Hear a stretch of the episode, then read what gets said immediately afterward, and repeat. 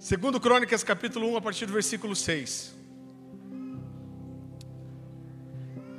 Salomão ofereceu ao Senhor mil holocaustos sobre o altar de bronze na tenda do encontro.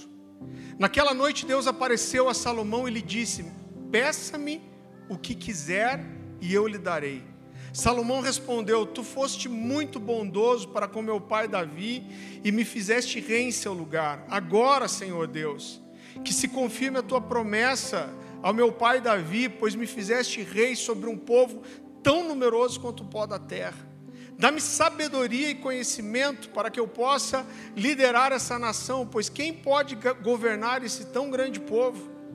Deus disse a Salomão: já que esse é o desejo do seu coração e você não pediu riquezas, nem bens, nem honra, nem a morte dos seus inimigos, nem vida longa, mas sabedoria e conhecimento para governar o meu povo, sobre o qual eu te fiz rei, você receberá o que pediu, mas também lhe darei riquezas, bens, honra, como nenhum outro rei antes de você teve e nenhum depois de você terá. Amém, queridos? É, deixa eu só fazer um parênteses aqui. A gente voltou há duas semanas trabalhar com o nosso departamento infantil. Irmão, vai sair. Em nome de Jesus. Irmãos têm nos procurado, dado ofertas específicas. E a gente acredita que daqui umas duas semanas, talvez, Dani, vai estar funcionando. Por fé. Mas enquanto a gente não tem, eu quero pedir uma grande ajuda para você. A gente está todo mundo é, é, próximo do palco aqui, então eu queria que você ajudasse com seus filhos, irmão. Né? A gente, as crianças estão indo lá para a sala de pastores, mas seu pastor aqui tem um problema de concentração. E eu fico ouvindo a criança, daqui a pouco eu estou conversando com ela. Então nos ajude, por favor. Amém? Então é muito interessante porque Salomão aparece aqui no texto bíblico, a gente falou na semana passada sobre o pecado de Davi e a criança que ele clamou ao Senhor para que vivesse, mas que o Senhor matou, levou do mesmo jeito. E a verdade é que Salomão, ele aparece no texto bíblico como um sinal profético de um novo tempo sobre Israel. Então, o nascimento de Salomão, ele fala não só de uma restauração na vida de Davi e Batseba, mas fala de uma restauração e de um novo tempo sobre todo Israel. Então Davi havia gerado, tido um filho com Batseba, quando ela era ainda casada, e é muito interessante porque é uma criança que a Bíblia faz questão de não registrar o nome. A gente falou semana passada sobre isso. Davi rasga suas vestes, ele clama ao Senhor, ele fica em jejum, mas a criança morre mesmo após o jejum e o desespero de Davi. E a Bíblia diz que Davi consola sua esposa Batseba e depois que a criança morre, ele consola ela, se deita com ela e ele gera nela um novo filho, que é esse cara chamado Salomão. Agora, olha como é precioso, mesmo depois do pecado de Davi, a restauração que Deus trouxe. Né? Eu quero, a gente falou sobre isso, o pecado dele teve consequências terríveis, aquela criança é, morreu, mas Deus traz uma restauração, e é muito interessante que o nome dessa criança, o nome de Salomão, é dado por Deus mesmo antes do nascimento dele. Então eu quero que você vá em 1 Crônicas comigo, capítulo 22. 1 Crônicas capítulo 22, a partir do versículo 11.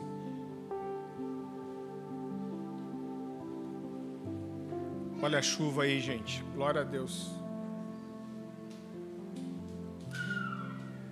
1 Crônicas capítulo 22, a partir do versículo 11. A palavra do Senhor diz assim: Mas veio a mim essa palavra do Senhor: Você matou muita gente e empreendeu muitas guerras. O Senhor falando a Davi por isso você não construirá um templo em honra ao meu nome, pois derramou muito sangue na terra diante de mim.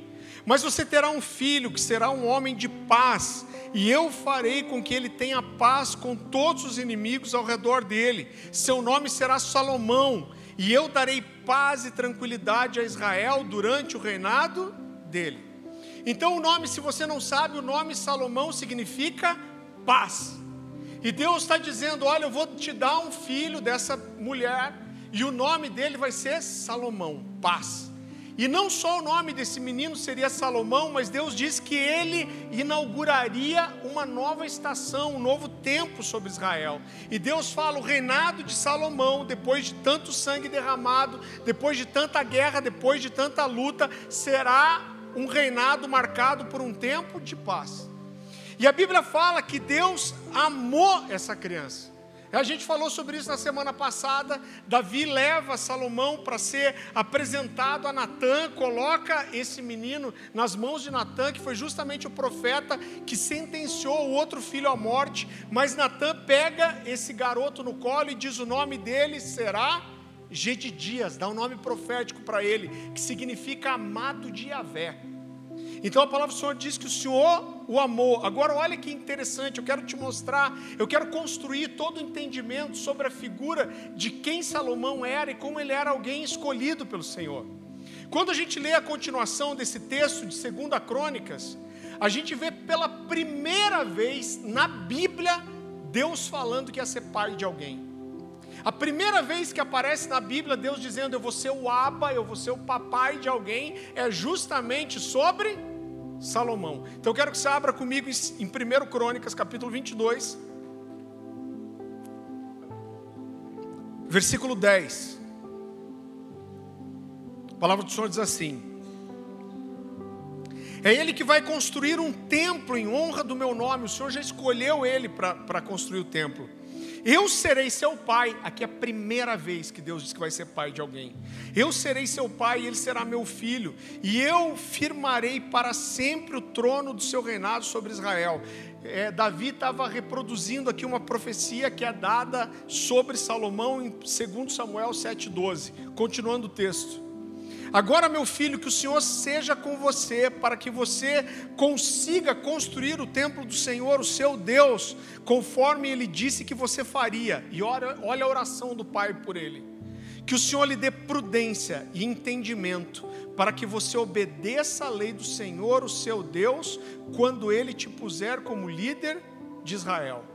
Queridos, quando a gente olha para o início do ministério, do reinado de Salomão, a gente percebe muito fácil que ele seguiu toda a orientação, não só de Deus, mas ele seguiu todas as orientações do seu pai Davi. Salomão começa o seu ministério, o seu reinado, se mostrando extremamente zeloso pelo Senhor, então ele dedicou tudo que ele tinha para o Senhor, todas as suas forças, ele colocou todo o seu coração para ser fiel. E a Bíblia diz que dentro de todo esse pacote, Deus exultou Salomão muitíssimo. É muito forte, a Bíblia diz assim: ó, Deus o exaltou. Então vá comigo para 1 Crônicas 29. 1 Crônicas capítulo 29, versículo 25. A palavra do Senhor diz assim: o Senhor exaltou muitíssimo a Salomão em todo Israel e concedeu-lhe tal esplendor em seu reinado como nenhum outro rei jamais dele antes.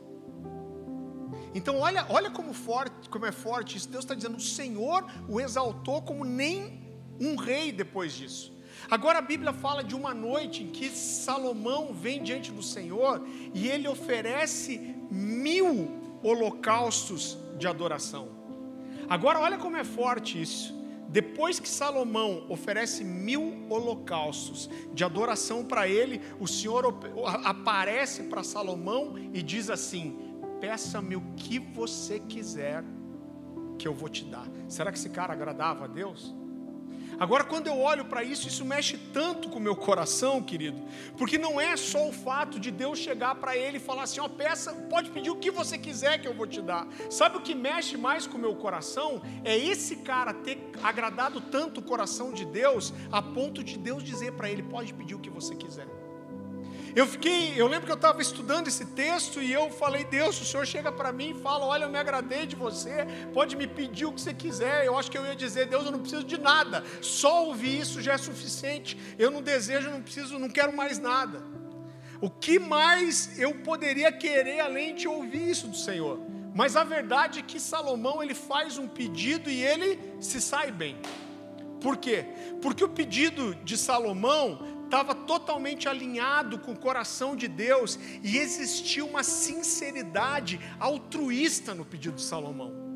Então Salomão pede, imagine, esse cara está diante de Deus, Deus está dizendo, eu me agradei de você, peça o que você quiser. Só que o que Salomão pede não era pensando nele, mas era pensando no povo.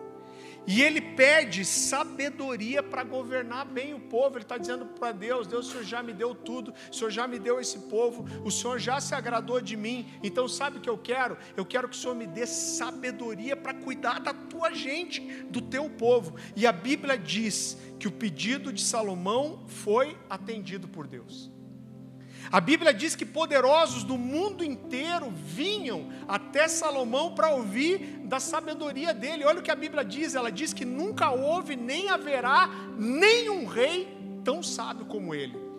Cara, como isso é forte. Deus está dizendo: pode passar o tempo, vão passar milhares de anos, mas ninguém vai ser tão sábio como ele. Vá comigo para 1 Reis, 1 de Reis, capítulo 4.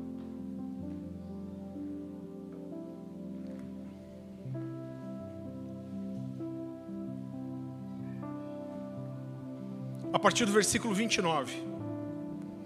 A palavra do Senhor diz assim: Deus deu a Salomão sabedoria, discernimento extraordinário. Cara, Deus deu a Salomão sabedoria, discernimento extraordinário e uma abrangência de conhecimento tão imensurável quanto a areia do mar. A sabedoria de Salomão era maior do que de todos os homens do Oriente, bem como de toda a sabedoria do Egito. Ele era mais sábio do que qualquer outro homem, mais do que o Esrita Etã, mais sábio do que Emã, Calcol e Darba, filhos de Maó, de Maol, e a sua fama espalhou-se por todas as nações em redor. Irmão, quando a gente olha para tudo isso, você vê que Salomão ele tinha tudo para ser o cara.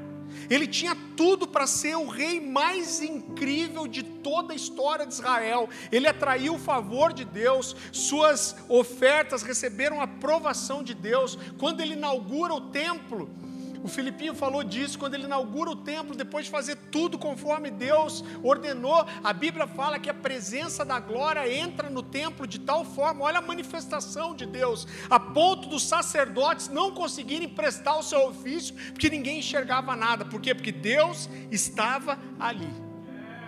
Ele foi o rei mais sábio, mais poderoso, mais rico que já havia existido, e olha para isso.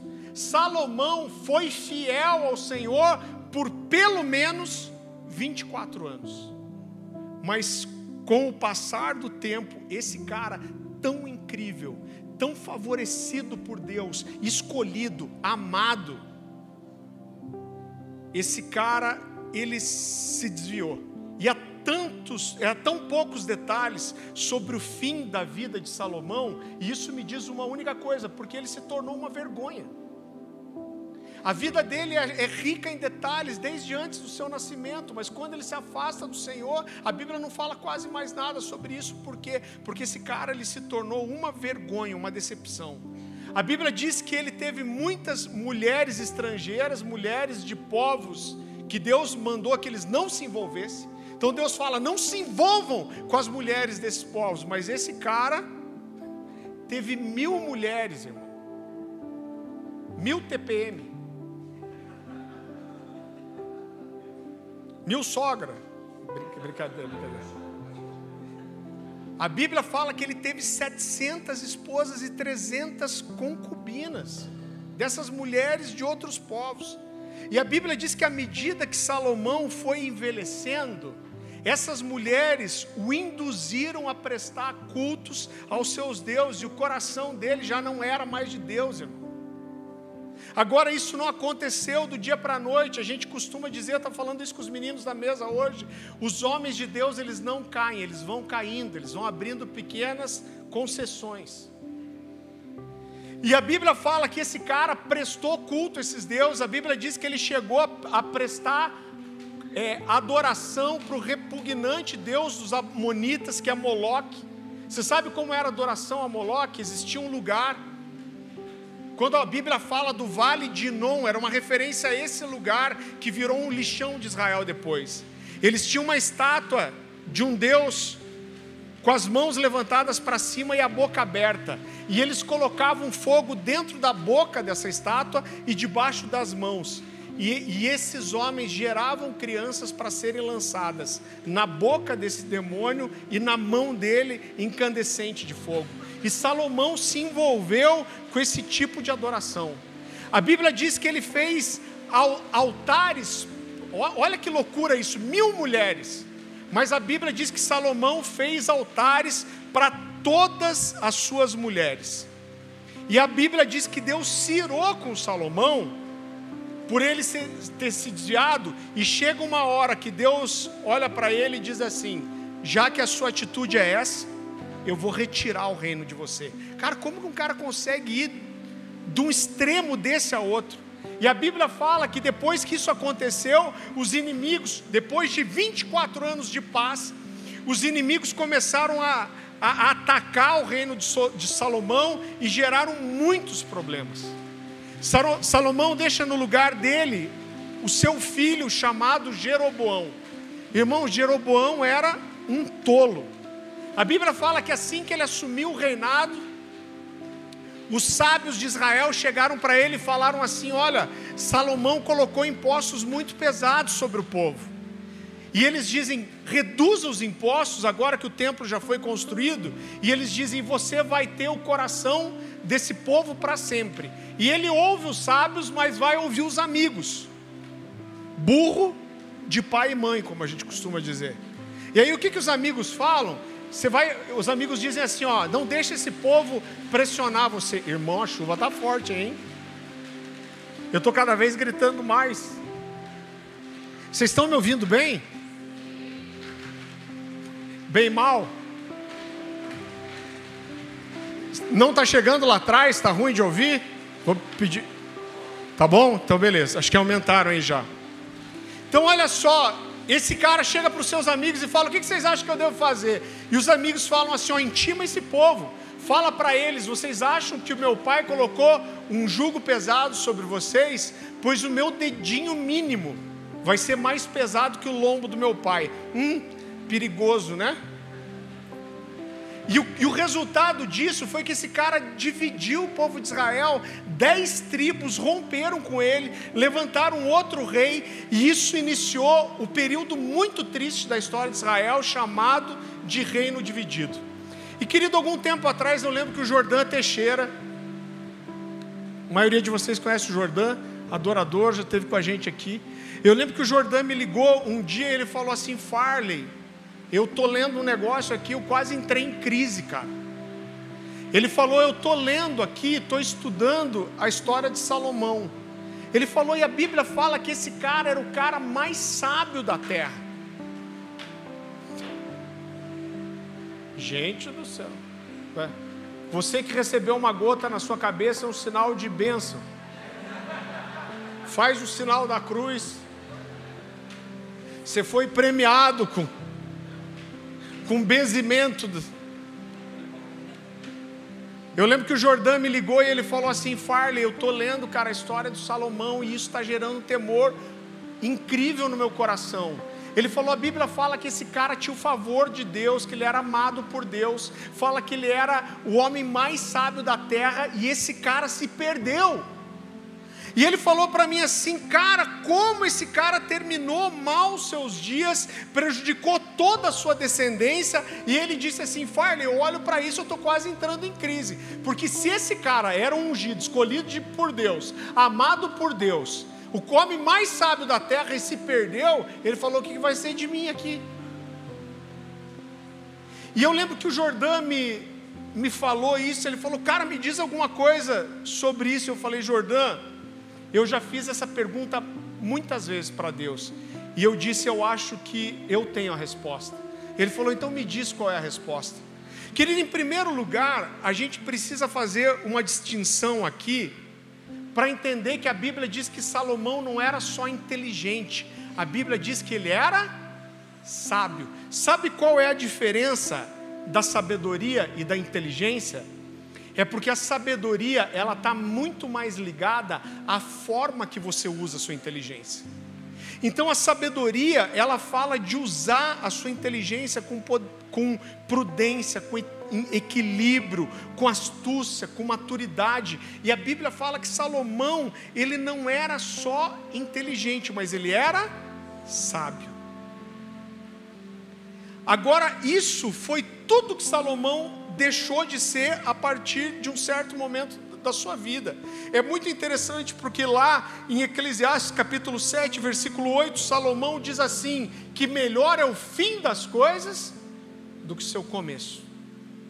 Então eu acredito que ainda no final da vida esse cara alcançou um genuíno arrependimento. Agora, como esse cara começou tão bem e, com, e conseguiu terminar tão mal, irmão? O que aconteceu com a sabedoria dele. E eu acho que eu sei o que aconteceu. Sabe o que aconteceu com a sabedoria de Salomão? Ele não seguiu o próprio conselho dele. Eu quero que você abra comigo em Provérbios capítulo 9.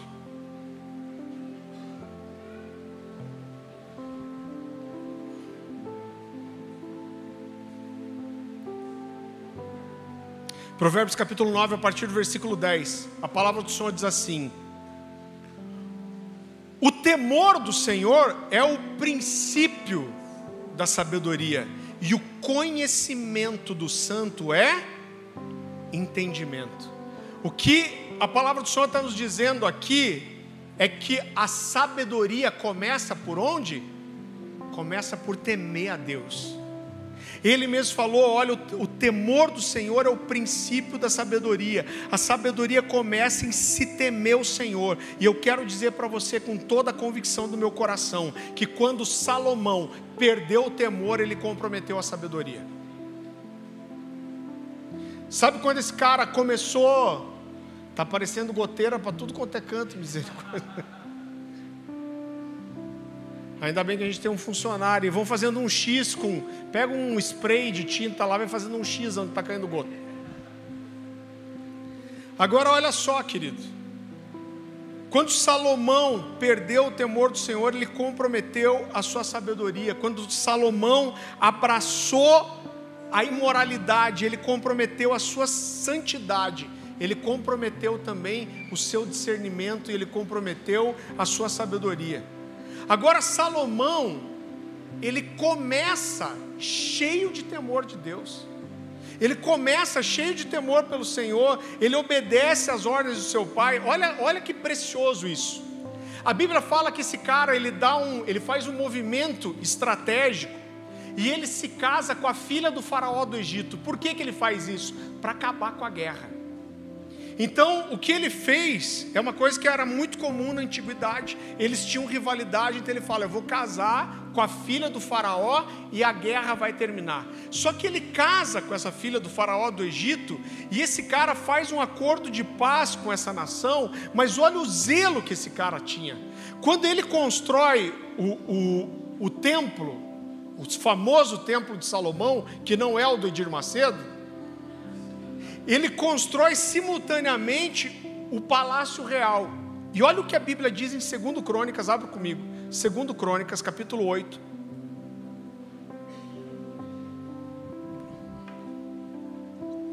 A partir do versículo 11. Olha o que a Bíblia diz, irmão. Eu estava estudando, eu li esse texto e nunca tinha percebido isso. Salomão levou a filha do Faraó da cidade de Davi para o palácio que ele havia construído para ela então está dizendo que ele construiu um palácio para essa mulher. Agora por quê?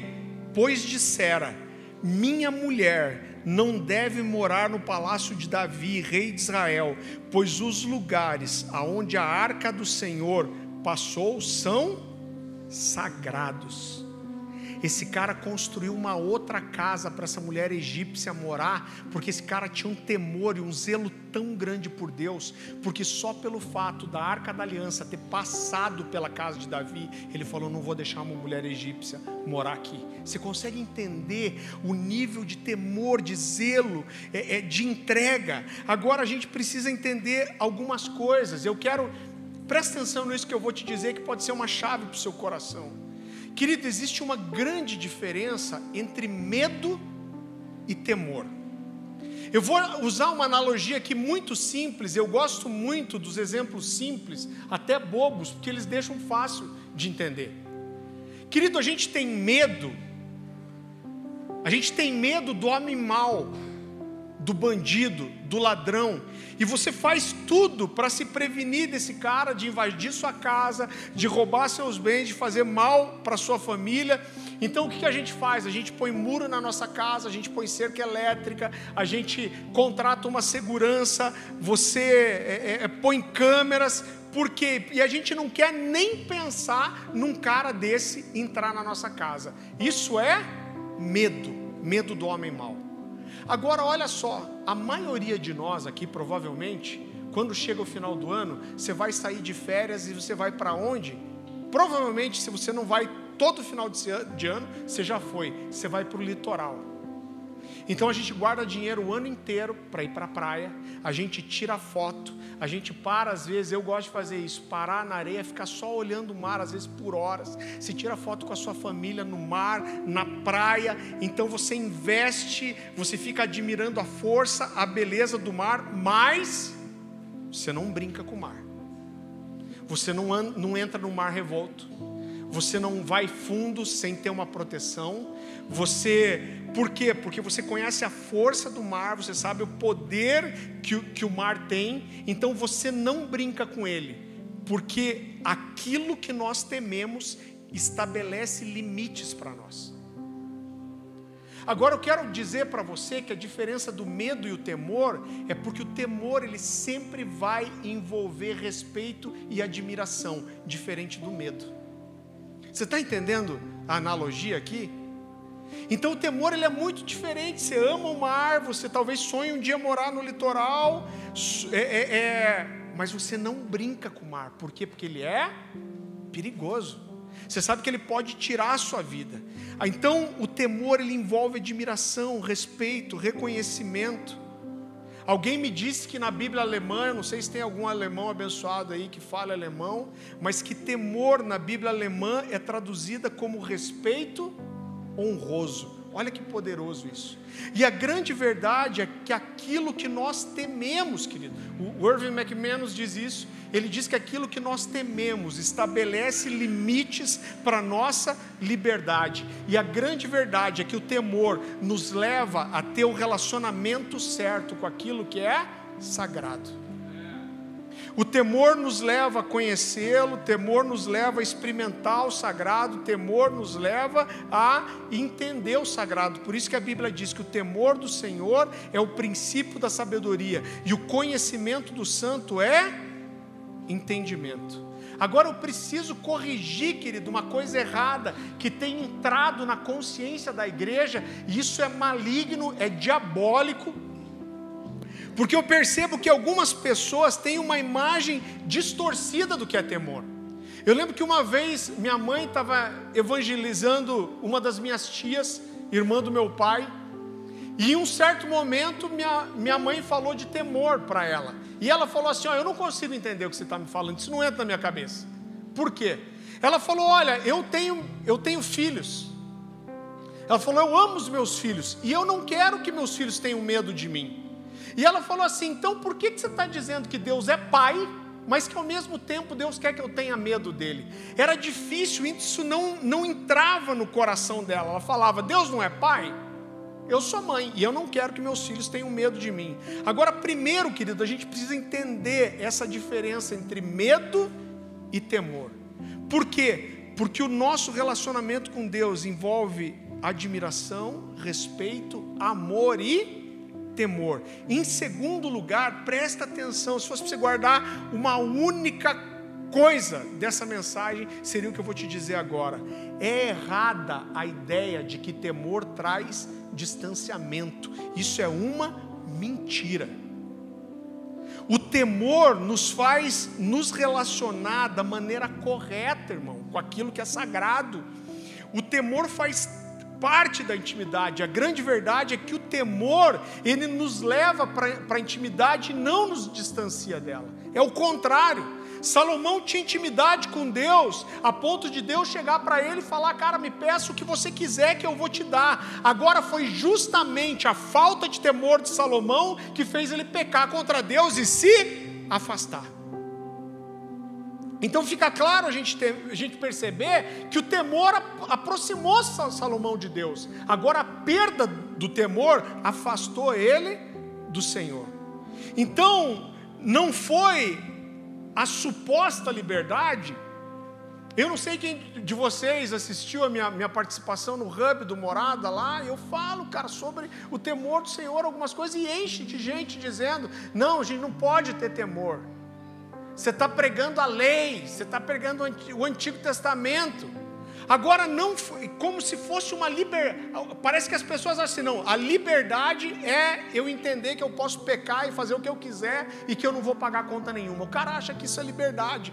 Agora, não foi essa suposta liberdade do não temor que aproximou Salomão de Deus, pelo contrário, a falta de temor foi o que afastou Salomão de Deus, foi o que comprometeu a sua, sabedoria, o que comprometeu a sua inteligência e o que comprometeu justamente o seu relacionamento com Deus. É por isso que a Bíblia não diz que a intimidade do Senhor é para aquele que o ama, ela não diz que a intimidade do Senhor é para aquele que adora, não diz que a intimidade do Senhor é para aquele que acredita no Senhor, mas o Salmo 25, 14 diz que a intimidade do Senhor é para aqueles que o temem, aos quais ele fará conhecer a sua aliança. Outra versão diz assim: a intimidade do Senhor é para aqueles que o temem, aos quais ele fará conhecer os seus segredos. Então isso fala de um lugar, querido, de proximidade, de intimidade. Eu lembro que alguns anos atrás eu li um livro do John Bevere ali chamado a recompensa da honra é um livro incrível, a gente tem aqui na loja. 10% de desconto também. E ele conta uma história, ele fala de um, um grande televangelista americano que caiu em pecado de adultério, que foi crime de violação de correspondência. Esse cara teve um pacote de coisas que levaram ele não só a arrebentar seu ministério, mas a ser preso. E ele disse que ele estava com um amigo um dia e esse cara chegou para ele e falou assim: John, eu vou visitar aquele pastor fulano de tal. Ele falou: aquele conhecido? Ele falou: é.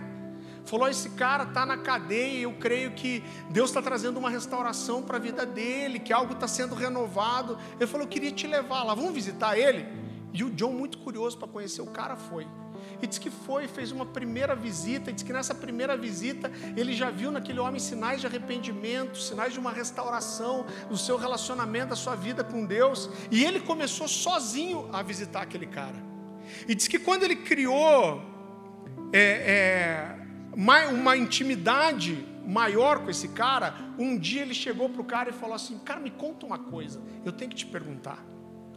Ele falou assim: Eu via você pregando, você era tão apaixonado por Jesus. Ele falou: Eu vejo você falando dentro de uma cela agora, e eu vejo que você é apaixonado por Jesus de volta. Mas ele fala assim: Quando você perdeu o seu amor, a sua paixão por Jesus? E esse cara disse que não titubeou e falou assim: Não, você está enganado, eu nunca perdi minha paixão por Jesus. Aí o John Bevere falou: Não, cara, na boa. O cara se adulterou, você cometeu crime você está preso por causa disso, vai dizer que você não perdeu o seu amor por Jesus. Ele falou assim: nunca, eu nunca perdi o meu amor. O que eu perdi foi o meu temor. Eu achei que não ia haver juízo para o meu pecado. Eu continuei amando Deus, mas eu não temia Ele mais. Agora, querido, olhe para essa sequência inevitável. Quando Salomão perdeu o temor do Senhor, ele comprometeu a sua sabedoria. E quando ele abriu mão dos limites que o temor estabelece, ele se afastou de Deus e ele comprometeu também a sua intimidade. Ele se envolveu com as mulheres que Deus tinha proibido. Ele abraçou a imoralidade dessas mil mulheres, ele abraçou a idolatria dessas mil mulheres, e eu quero dizer para você: olha esse pacote, imoralidade e religiosidade sempre andam de mão dada. Isso é um pacote. Eu vou te dizer que as pessoas com o discurso mais religioso dentro da igreja que eu conheci até hoje eram as pessoas mais mergulhadas em imoralidade. Eu lembro que uma vez eu fiz, isso é só um parênteses, e eu não quero, eu não estou fazendo apologia aqui para tatuagem, corpo é seu, a vida é sua, você tem seus pais, você tem que ver com eles. Mas eu lembro que uma vez eu postei uma foto no Facebook de uma tatuagem que eu achei bonita. Eu falei, cara, vai vir uma enxurrada de pergunta aqui perguntando sobre o que, a Bíblia diz. E eu fiz um texto, eu, um texto simples explicando: olha, a Bíblia diz isso, isso ela não diz. Eu não estou dizendo que é para fazer, não estou dizendo que é bonito. Eu só estou dizendo que a gente não pode ir além das Escrituras e que a Bíblia não diz que é pecado. Irmão, e veio ali um monte de gente e eu, com muita paciência, tentei responder todo mundo. O povo adora uma polêmica, né? Porque acho que são mais de mil e poucos comentários nisso. Só que um cara da igreja entrou em contato comigo e falou assim: Pastor, eu preciso falar sério com você. Eu falei, cara, tudo bem. Ele falou, o que, que aconteceu? Ele falou, é, eu li seu texto falando de tatuagem e eu fiquei muito preocupado. Porque eu quero saber, inclusive, se essa é uma posição da igreja, porque eu tenho duas filhas e eu entendo que quando você faz é, é, uma tatuagem, você faz um pacto de sangue, porque tem relacionamento, é, tem derramamento de sangue. A minha primeira pergunta à vontade de falar assim, sabe, a sua filha você levou para furar a orelha, né? Marcou para sempre, saiu sangue, daí não tem problema. Mas esse cara falou, cara, eu estou muito preocupado com isso, irmãos, o que eu fiz? Eu falei, cara, eu não quero gerar problema nenhum para você. Eu falei, mas se você olhar meu texto, eu vou dizer que não é um incentivo, e vou dizer que os filhos precisam estar sujeitos aos pais, e quem orienta isso são os pais. Eu falo outra coisa, que tudo depende do ambiente que você está. Se você escolheu congregar numa igreja que não aceita isso, você não deve para esse irmão. Eu tive toda a paciência do mundo, expliquei, pedi perdão se eu gerei algum inconveniente para ele. E aí, depois que eu conversei com ele, mas gastei assim, acho que uma hora e meia conversando com ele, falando, irmão, me entenda. Eu, se você acha que é errado, você pode continuar achando. Eu só quis mostrar o que, que a Bíblia diz, não é opinião. Você pode continuar tendo sua opinião e achando feio, achando ruim, não querendo que seus filhos façam, é seu direito. Só não diz que a Bíblia diz uma coisa que ela não diz. E eu fiquei super preocupado e liguei para o líder desse cara. Falei, cara, eu tive uma situação falando de tal, cuida dele aí, não deixa que isso gere alguma coisa ruim no, no coração dele. Ele falou assim, pastor, fulano de tal. Eu falei, é, ele falou que ficou preocupado, porque tem medo que isso gere alguma legalidade na família dele. Irmão, eu fiquei mal, fiquei preocupado. Ele falou, mas Farley, eu estou tratando o casamento desse cara, porque a gente começou a, a discipular eles. E a gente descobriu que esse cara não só trai a esposa desde sempre, mas que o, o pior BO que ele tem é ter relacionamento com travesti. Ele pega travesti na rua e, e, é isso, e a gente apertou e apareceu todas essas coisas. E o cara estava preocupado com a legalidade da tatuagem, cabeça de Satanás. Então, irmão, eu não estou dizendo que todo mundo que não gosta de tatuagem tem um problema, não é isso. O que eu tô, eu quero, entenda isso. Você vai ver isso nas escrituras. Eu estou pastoreando há tanto tempo. A imoralidade e a religiosidade elas sempre andam juntas. Quando Salomão caiu em imoralidade, qual foi a primeira coisa que ele fez? Abraçar a religiosidade das mulheres dele. E você vê um padrão, querido, de comprometimento. Então, as pessoas que conhecem a Deus, mas deixam o temor do Senhor, elas comprometem a sua sabedoria. Elas se tornam religiosas, elas tentam é, é, é, mostrar uma espiritualidade que elas não vivem. Você sabe uma coisa que o pecado faz com você? Olha que interessante isso.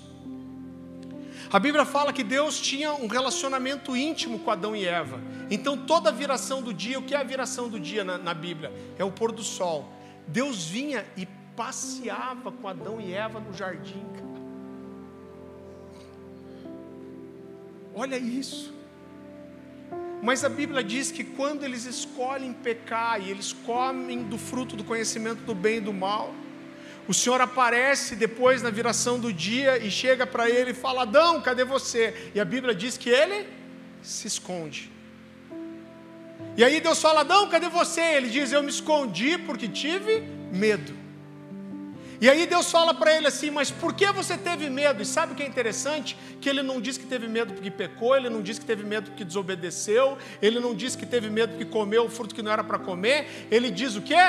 Eu tive medo porque estou nu. E eu pergunto para você: qual era o problema de ele estar nu? Sabe qual era o problema de ele estar nu? Nenhum. Só que quando ele abraçou o pecado, a mente dele desconectou de Deus. Ele perdeu a sua sabedoria, o seu discernimento, e ele já não conseguia saber aquilo que agradava a Deus ou não. Imoralidade e religiosidade andam de mãos dadas, mas tudo começa, querido, com a falta de temor. E eu vejo hoje uma igreja que não teme ao Senhor. Quem perde o temor compromete uma coisa essencial para a vida cristã. Eu sei que a gente tem algumas pessoas aqui na, na igreja que andam de moto, eu não ando de moto. Não deixa o Gabs tirar a carteira de moto, não. Hein? Eu não tenho carteira de moto, mas todo mundo que anda de moto e já caiu diz assim: cara, o problema da moto é quando você começa a ficar bom. Sabe por quê? Porque você começa a pilotar a moto, você começa com medo. Só que você vai ficando bom, você vai ficando bom. E aí você vai perdendo o medo. Você vai perdendo o medo. E é aí que você se estatela. Então, o crente que perde o temor, ele perde uma coisa essencial para a vida cristã. Salomão foi comprometendo, ele foi entrando em vários pecados, ele foi insistindo no pecado. E sabe o que mais fere meu coração? É porque quando a última vez que que Dalila amarra ele, o cabelo dele é cortado, e ela, ela, e ela grita: Salomão, seus inimigos estão vindo contra você. A Bíblia diz que ele pensava que mais uma vez ele poderia se, se libertar. Se eu não me. E eu estou falando quem? Salomão metido, o que está fazendo aqui? Sansão. E a Bíblia diz, se eu não me engano, Gênesis, é, Juízes 19, 20, diz que ele tentou se livrar pela última vez, porque ele não percebeu que o Espírito do Senhor já havia se afastado dele. Sabe por quê? Porque o crente, ele não cai, ele vai caindo. Em Jeremias, eu amo Jeremias, Deus chega para o povo e dá uma palavra de bênção. Deus está dizendo para eles: Olha, eu vou abençoar vocês, eu tenho um favor para derramar sobre vocês. Ele está dizendo: escute, eu vou trazer algo muito especial sobre vocês. E olhem o que é a promessa e a, e a bênção que Deus derrama sobre o povo. Jeremias 32. A partir do versículo 37.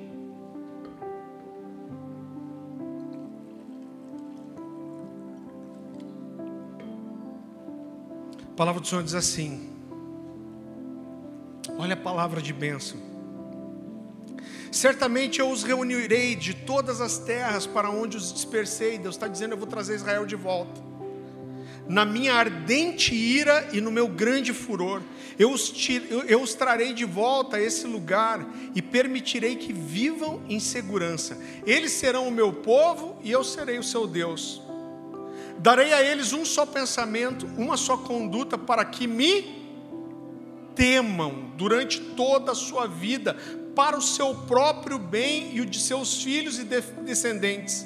Farei com eles uma aliança permanente, jamais deixarei de fazer o bem a eles, e farei com que me temam de todo o coração, para que jamais se desviem de mim.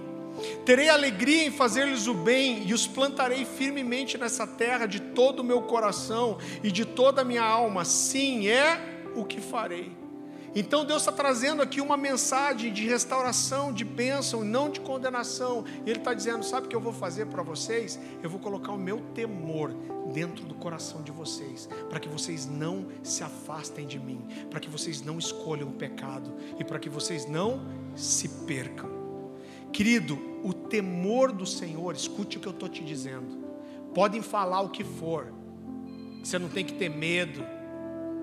Mano, é um Motorola PT500 esse, não é? aquele com antena. Hã? Que tem lanterna. Não, a lanterna já, já, já ainda tem, né? O temor do Senhor é a marca da intimidade, não do distanciamento. Então, essa historinha de que não, eu confio no amor de Deus, eu não preciso temer. Se você perdeu esse lugar, você precisa encontrar o arrependimento, querido. Você precisa buscar intimidade, gastar tempo. Sabe por quê? Porque não existe como conhecer Deus de verdade sem temer. Não existe como conhecer Deus de verdade sem temer ao Senhor. A revelação do Senhor deve tra trazer temor. Deus nos ama de uma forma que provavelmente a gente nunca vai entender nessa vida, só na, na eternidade. Mas nós devemos temer a esse Deus. Eu quero que você abra comigo em Romanos capítulo 11.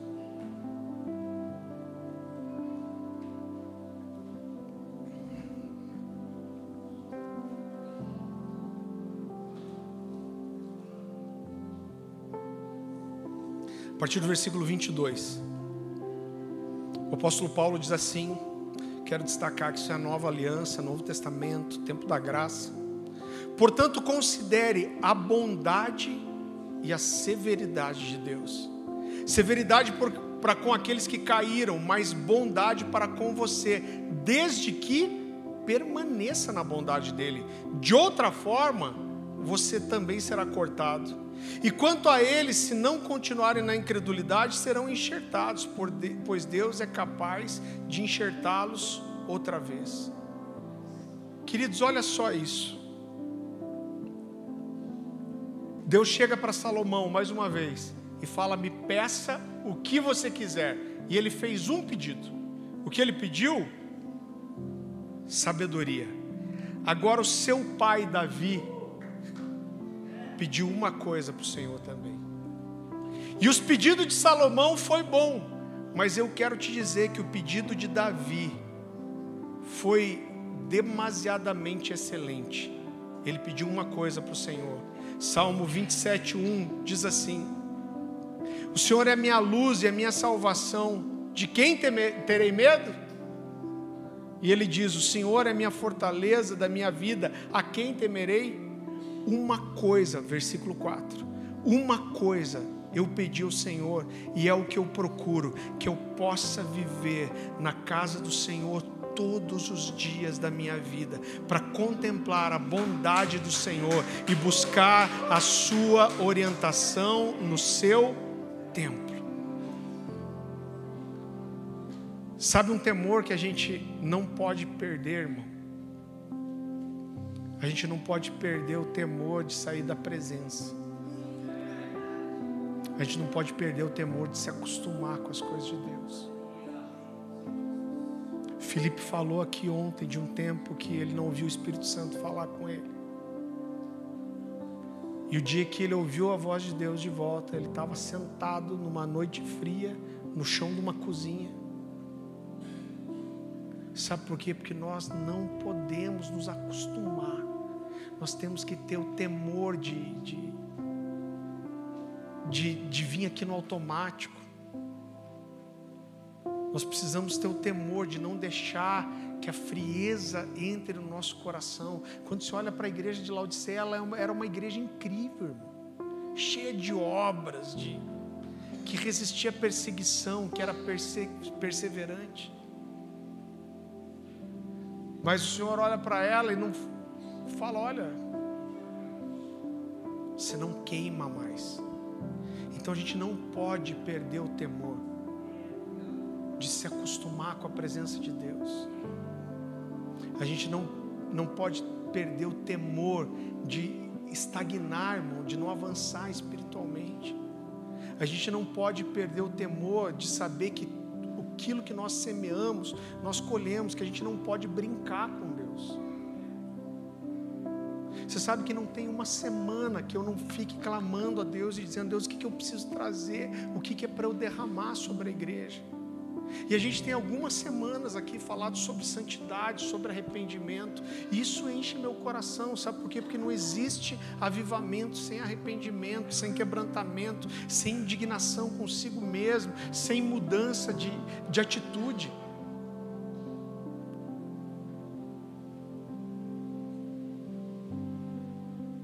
Eu estava vendo, voltando aos comentários lá, cara, como isso está entrando no coração da igreja.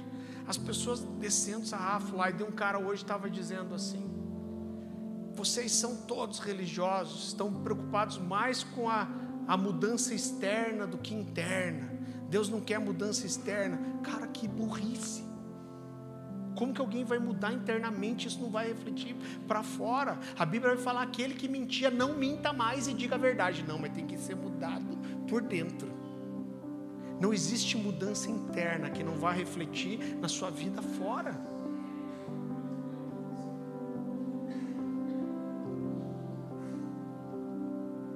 Você sabe quando o nível de glória ele aumenta, o nível de juízo aumenta.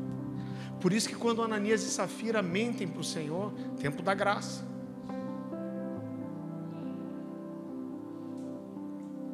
Fogo consome eles, eles são consumidos. Sabe por quê? Porque quando a glória aumenta, tudo é intensificado e o juízo aumenta.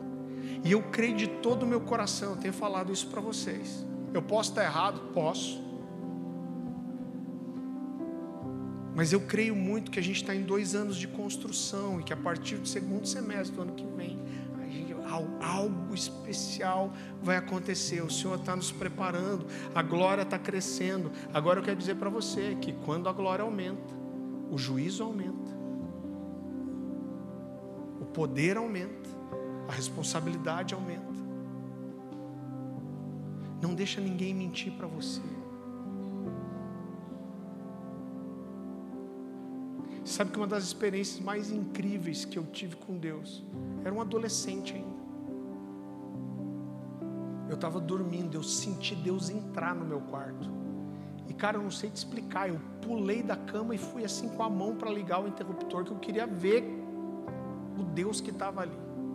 Cara, quando eu fui botar a mão no interruptor, me deu um temor tão grande, que eu falei: eu vou morrer, vou morrer, vou morrer, vou morrer eu me joguei no chão, não tive coragem de acender luz nenhuma.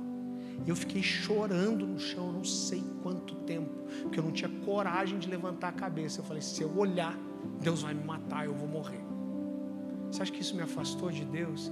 Isso só me fez me apaixonar mais por esse Deus, desejar mais a presença dEle, estar perto dEle.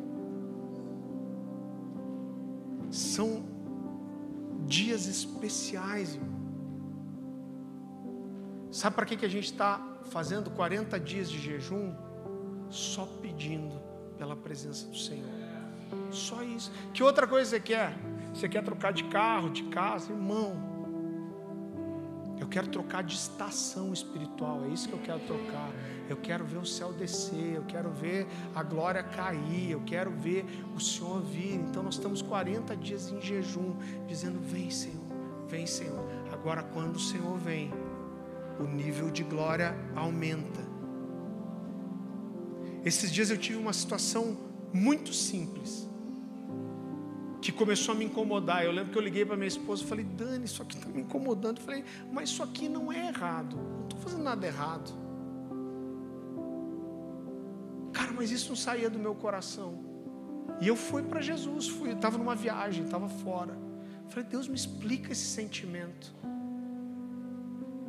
E o que o Senhor me falou é: a quem muito é dado, muito é cobrado. Se quer um nível maior de glória, tem coisas que não vão mais servir para você. Sabe, porque eram assim os nazireus. Não era proibido comer uva, mas o nazireu não comia. Não era proibido beber o vinho, mas o nazireu não bebia. Não era proibido cortar os cabelos, mas o nazireu não cortava. Sabe por quê? Porque quando o nível de glória aumenta, o nível de juízo, de santificação, ele se torna, necess... torna necessário que ele cresça também.